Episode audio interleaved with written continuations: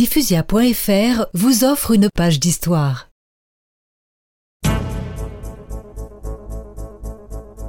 Le soir même de son entrée à Moscou, Napoléon assista impuissant à l'incendie de la ville. Des soldats russes, invisibles et insaisissables, n'avaient pas hésité à la brûler. Il fallut se retirer. La retraite de Russie commença à travers les vastes plaines que la neige commençait à couvrir. Les Russes bénéficièrent d'un précieux renfort, le général Hiver. Le chemin fut long.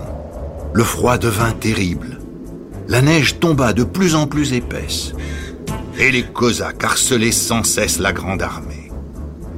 Il faisait moins 30 degrés.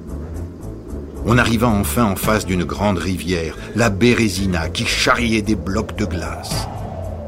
Il n'y avait plus de pont. Les Russes l'avaient brûlé. Il fallut en jeter un à la hâte. Et les pontonniers du général Eblé plongèrent héroïquement dans l'eau glacée pour le construire.